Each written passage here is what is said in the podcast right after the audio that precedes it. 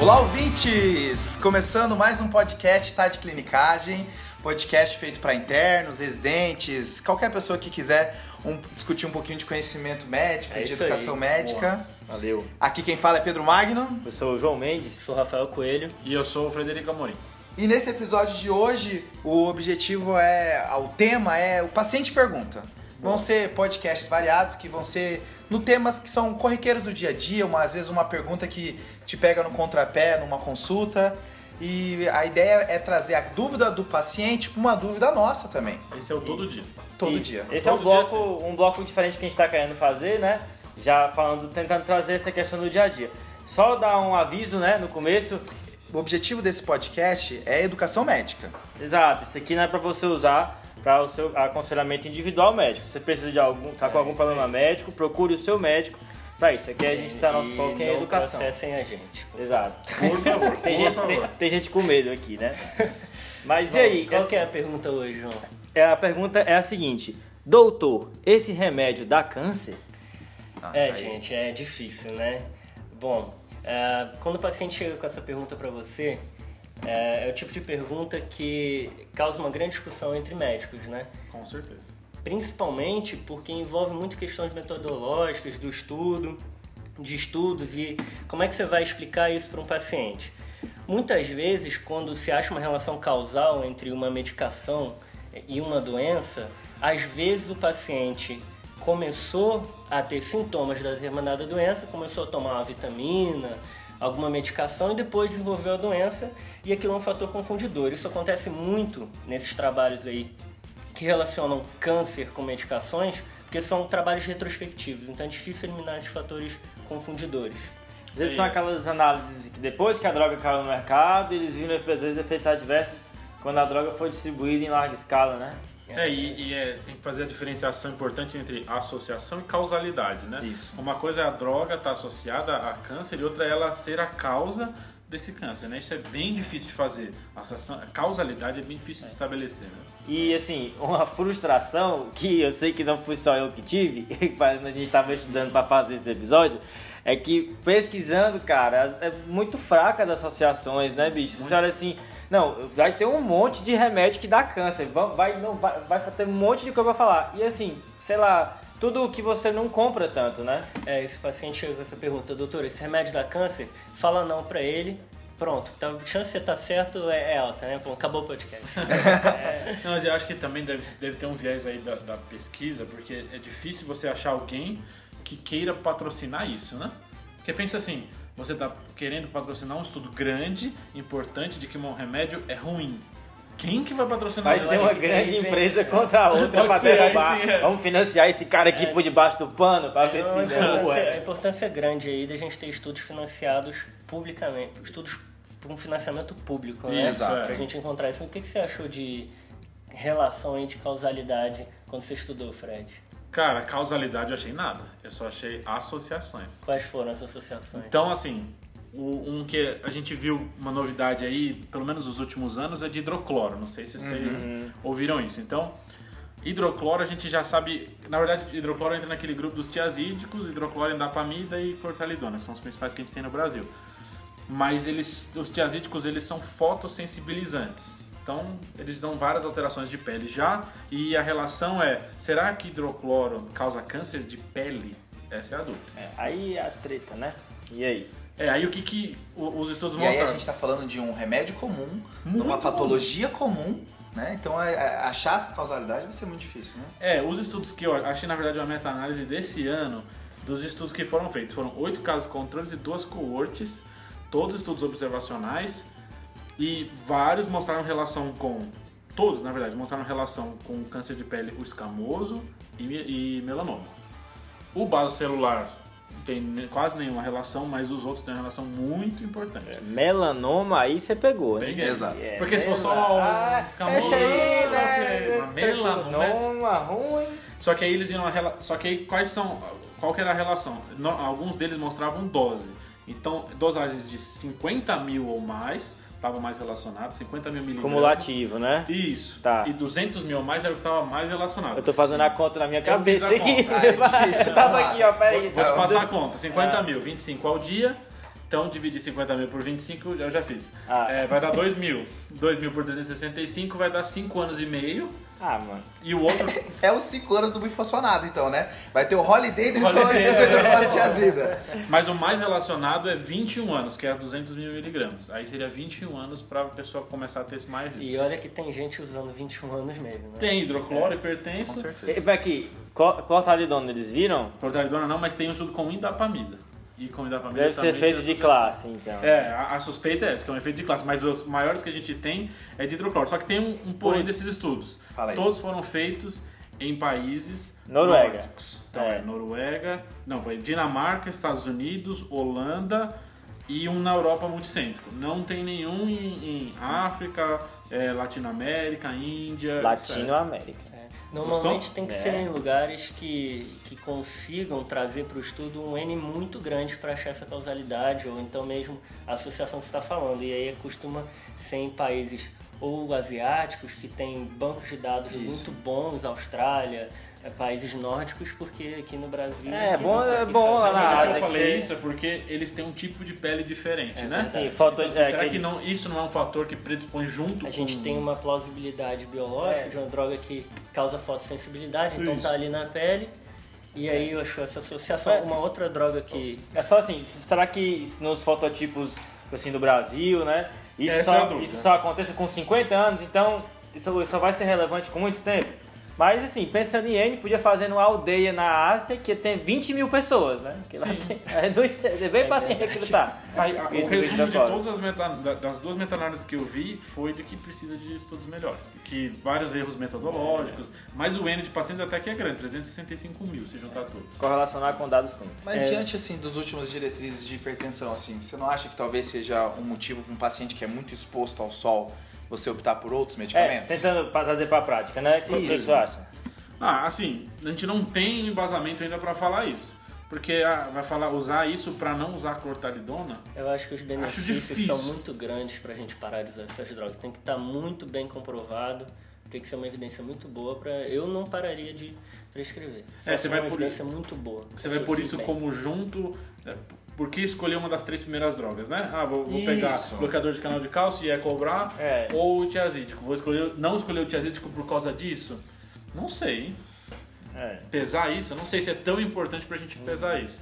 Talvez você pese isso conversando com o paciente. Ao mesmo, ele- é, ao mesmo tempo, se o paciente te pergunta, você tem que ser honesto com ele e falar que existe essa possível associação. Exato. Porque às vezes é uma coisa que você, na sua visão de médico, não é tão relevante, né? Mas o cara se apega naquilo, o paciente se apega, não sei, né? E, e acho que uma das nossas funções também é informar e trazer para ele o que está sendo discutido. E, e, enfim, para cada vez mais a gente caminha nesse, decisão, nesse caminho de uma decisão compartilhada, né? Então, Eu não veria problema de ser, utilizar ela como uma terceira droga no paciente que é altamente exposto, já que as outras duas também tem, são equivalentes no paciente em geral, sabe? As outras duas eu tô dizendo é cobrar e, ante- e antagonista do canal de cálcio, né? Mas ainda faltam mais estudos, né? Essa é, é- vai ser a conclusão de quase todas as que a gente vai falar aqui. Isso. Inclusive uma droga que eu achei que tinha. Achei associação de fotossensibilidade Aham. é, é o voriconazol, que é um antifúngico. Ah, e por ter fotossensibilidade, foi aventada a hipótese de ter também alguma ação carcinogênica. E o trabalho que eu encontrei foi um trabalho retrospectivo, então, novamente, aí, com vários problemas é, de fatores confundidores, pacientes muito mexidos, então foram 455 pacientes imunocomprometidos depois de transplante de pulmão, Nossa. que acompanharam durante 20 anos. É, O bom que foi um acompanhamento de 20 anos, né? E foi visto é, 73% mais risco de desenvolver Opa. é, carcinoma espinocelular. Então, assim, foi um resultado relevante, mas uma população bem específica, né? Sim. Não sei se dá para extrapolar esses dados para todo mundo que usa voriconazol. E acho que comparando as duas drogas, uma coisa é o voriconazol, que é uma droga que talvez seja escolha para vários, para algumas doenças, talvez esses pacientes a gente precise usar essa droga específica. Quanto o hidrocloro, a gente tem já um, outras opções. Então, Exato. pensando nisso, ah, tudo bem, o vórico talvez eu não eu use mesmo assim, se ele tiver associação, eu use mesmo assim, porque é necessário para o paciente. Agora, hidrocloro talvez eu consiga considerar, né? É, é, o que eu. Só uma reflexão a respeito desses dois efeitos colaterais é que assim, quem é que, na sua observação, ia desconfiar que hidroclorotiazida, por exemplo, daria câncer de pele. Ninguém, a gente precisa de grandes estudos para isso, né? Sim, E nunca é tarde, assim, a gente sempre tem que manter a vigilância, né? Hidroclorotiazida é uma droga antiga, que mesmo hoje a gente vê que ainda tem efeitos colaterais que a gente não sabe. Então, assim, acho que isso é só essa reflexão, que o nosso poder de observação da natureza, como indivíduo único, é muito pequeno, né? A gente precisa desses grandes estudos. É que eu vejo, às vezes, resistência nesse sentido, sabe? Eu ainda- nunca vi, nunca né? vi. É, eu nunca exato. vi. Eu prescrevo tantas vezes e eu nunca vi. Esse é o problema, Exato. né? Ah, não, você não tem, eu nunca, na minha experiência, eu nunca vi isso. Meu amigo, aí complicado, né? É, sua experiência versus 360 mil pessoas, É. aí é difícil. Aí fica Mas esse difícil. negócio que você falou é porque agora também a gente tá na época de mais dados, né? A gente consegue inteligência artificial, achar padrões onde a gente não achava antes. Inteligência Ter mais um... artificial é um bom tema para o próximo. Vai ter, vai ter, ter, né? vai ter. Ah, então beleza. Então deixa pro próximo. Mas... A outra, medica... a outra medicação que, que, eu, que eu dei uma olhada, isso aí também dá bastante discussão devido ao uso rotineiro, é o omeprazol, inibidor de bomba de próton. Já tinha uma discussão lá no início, quando tinha, foi visto um, um aumento de, de neoplasia gástrica em ratos nos estudos iniciais, mas que a princípio não tinha sido visto em humanos. Mas cada vez mais teve dois lançamentos de dois estudos nos últimos três anos, um na Suécia e outro em Hong Kong, populações de, é a mesma ideia do, do que o Rafa falou, que é só você usar o banco de dados ao seu favor. Sei. É, o estudo da Suécia era 700 mil pessoas, o Hong Kong 60 mil pessoas, e você acompanhar os pacientes que utilizavam e viram a, a, o- a incidência de neoplasia gástrica. E aí foi visto uma associação também. É óbvio que o número de pessoas, a era, é, esse estudo da Suécia, que é o estudo mais forte, ele comparou, ele tentaram é, botar em comparação, usava quem usava inibidor de bomba de próton e quem usava antagonista histamínico 2, né? E aí você quer ranitidina, essas medicações. E aí só que problemas do estudo, né? Muito mais gente utilizando omeprazol, muito mais. Uhum.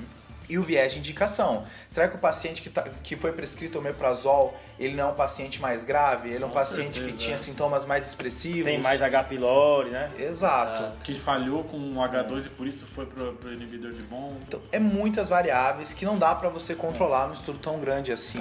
e Eu, eu, eu comecei a ficar com pena do omeprazol. Porque, cara... É batida de todo é, lado, meu Deus, né? bicho. É verdade. Ama- Clostridium, amanhã é- vai dar, dar calvície, daqui um mês vai dar disfunção erétil. Eles, a galera quer enterrar o Sabe que remédio. é na disfunção erétil que para, Esse né? Sabe por que, que eles querem enterrar? Porque ficou barato. É, deve ser, bicho. Pô, Porque, polêmico, assim, hein? Polêmico. tô- Polêmico. é, Acabou ficar- o patrocínio do podcast. Eu tô começando a ficar com pena, bicho. Dá olha o omeprazol assim, ô rapaz, o pobre do omeprazol. Esse estudo da Suécia, ele só, ele só colocou pessoas que usavam, utilizavam omeprazol por mais de seis meses. E aí também já tem um outro porém, né? Quem que é, qual é a população que precisa utilizar o omeprazol por mais de seis meses? Eu acho que tanto os dois estudos e todos os estudos de revisão que vieram depois, eles sempre batem na mesma tecla. Precisa mesmo utilizar? A pessoa, ela precisava mesmo dessa medicação? Não foi só uma renovação de receita que a gente está tão acostumado, que parece que às vezes é um problema nosso, local, que brasileiro, mas que está em todo mundo. É você renovar o omeprazol da pessoa e a pessoa nem saber o porquê que ela está utilizando. Prescreve, né? É, aí é que vem esse conceito da desprescrição Nossa, do é- remédio, isso é né? legal demais. Isso é muito massa. E que até tem, assim, guidelines orientando de desprescrição. Tem paciente que agradece, né? É. Nossa, menos um remédio. Não, é. Mas é difícil desprescrever algum remédio. Muito É, difícil. antibiótico aí, meu amigo. Não, aí acabou. Acabou, né? É, tem que ser cabalístico. Não, e, e o paciente quer algum remédio às vezes, né? Você falou que o paciente que às vezes acha bom que não tem um, mas tem um que fala assim, "Ué, mas eu vou ficar sem remédio. É. Isso existe É, também, Isso, né? e, e Eu em tô parte. saudável? É, mas em parte isso eu acho que é culpa nossa, culpa dos médicos. Mas Assim, eu que- acho que é falta de longitudinalidade. Se você consegue 10 consultas com o paciente, você vai conseguir a confiança dele para tirar. Agora, na primeira consulta e você tira a medicação, ele vai falar: chegou Não, a é. Tronômicos agora, já tá sentando na janela. Né? Não, é, Exato. também, mas Isso é assim, verdade, eu né, acho, eu acho que tem muitos assim, tem muita assim, o que que eu, a impressão que eu tenho, né? Tem muito médico que quer dar um cala a boca logo, passa o remédio e ela falando próximo paciente, isso é entendeu? Mas Óbvio aí- que existem, óbvio que existem pressões de atendimento Isso. em quantidade, volume, mas eu acho que a medicina está mudando por um, um tipo de, de pagamento e um tipo de olhar mais baseado em coisas relevantes, porque eu acho que também deixar essa mensagem. O que é bom para o paciente é bom para todo mundo. Tá? Nem todo gestor, nem todo mundo ainda tem essa visão, mas eu acredito que a gente vai chegar lá um dia. E a, a pergunta agora é: o omeprazol é a nova quinolona? Putz, é, o omeprazol e a estão na décima divisão do campeonato das drogas, né? Tá foda. Mas assim, resumindo, resumindo é um, é um estudo assim que tem muito problema, que tem que não é, não é perfeito, né? Mas que ao mesmo tempo tem pessoas utilizando o omeprazol por mais tempo do que necessário.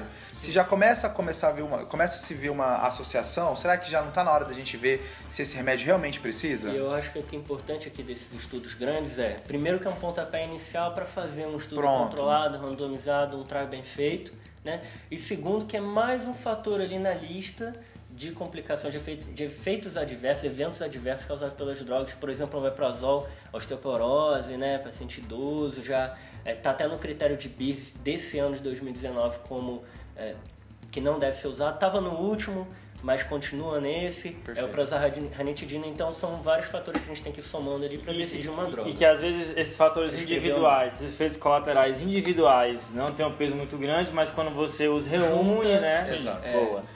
Agora, uma droga que tem um, uma relação um pouco mais direta e bem estabelecida com câncer é a ciclofosfamida, que é um remédio que não é de uso tão comum, né? um remédio que é usado mais no âmbito da reumatologia e da oncologia, mas existe uma relação bem estabelecida de ciclofosfamida com câncer de bexiga, certo? Isso pode acontecer tão cedo quanto 7 meses após o uso da droga e até 15 anos depois.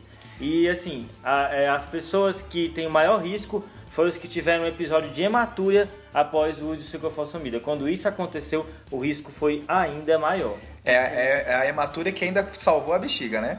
É, o medo é da ciclofosfamida destruir a bexiga da pessoa, né? É. Mas... Aí é que entra uma droga meio.